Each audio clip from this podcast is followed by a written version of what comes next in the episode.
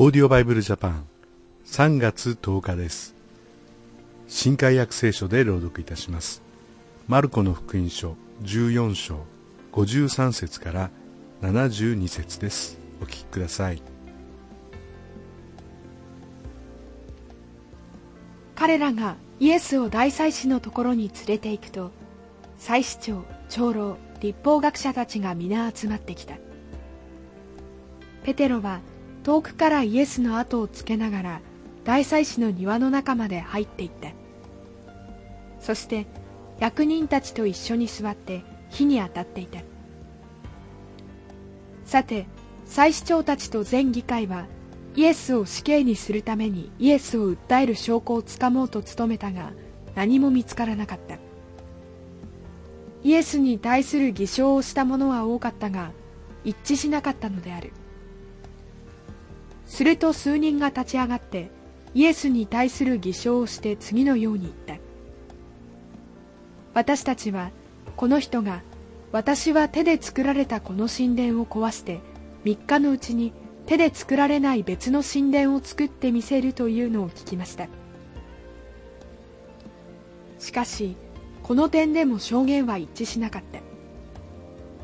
そこで大祭司が立ち上がり真ん中に進み出てイエスに尋ねていった。何も答えないのですか？この人たちがあなたに不利な証言をしていますがこれはどうなのですか？しかしイエスは黙ったままで何もお答えにならなかった。大祭司はさらにイエスに尋ねていった。あなたは褒むべき方の子キリストですか？そこでイエスは言われた。私はそれです。人の子が力ある方の右の座につき天の雲に乗ってくるのをあなた方は見るはずです。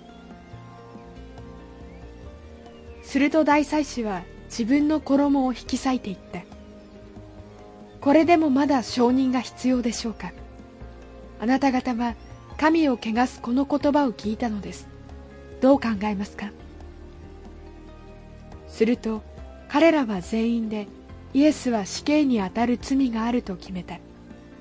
そうしてある人々はイエスに椿をかけ三顔を覆い拳で殴りつけ言い当ててみろなどと言ったりし始めた。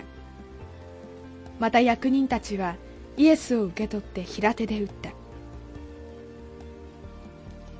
ペテロが下の庭にいると大祭司の女中の一人が来てペテロが火に当たっているのを見かけ彼をじっと見つめていった。あなたもあのナザレ人あのイエスと一緒にいましたね。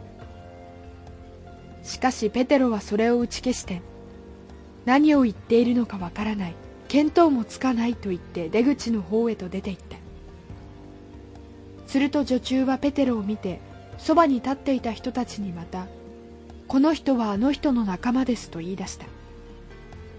しかしペテロは再び打ち消したしばらくするとそばに立っていたその人たちがまたペテロに言った。確かにあなたはあの仲間だガリラヤ人なのだから。しかし彼は呪いをかけて誓い始め私はあなた方の話しているその人を知りませんと言った。するとすぐに鶏が二度目に鳴いた。そこでペテロは鶏が二度鳴く前にあなたは私を知らないと三度言いますというイエスのお言葉を思い出した。それに思い当たった時彼は泣き出した。他の弟子がつまずいても私だけはつまずきませんと威張ったそのペテロが何とも惨めな敗北というかイエス様を裏切るというそういうことをしてしまいます。鶏が2回鳴く間に3回もイエス様を知らないと言ってしまう。その自分の姿に気づいた時に本当に男泣きに泣いたということです。私たちも本当にその気はあってもいざとなれば弱い。そういうことを感じることがあります。それでもイエス様あなたがお一人お一人に力を与えてくださっていつでもイエス様を認めて告白していけるそんな力を与えてください。祝福をお祈りいたします。それではまた明日お会いしましょう。さよなら。このオーディオバイブルジャパンはアメリカのデイリーオーディオバイブルの協力によりメッセージ小暮達也ディレクターティム・ジョンソンでお送りしました。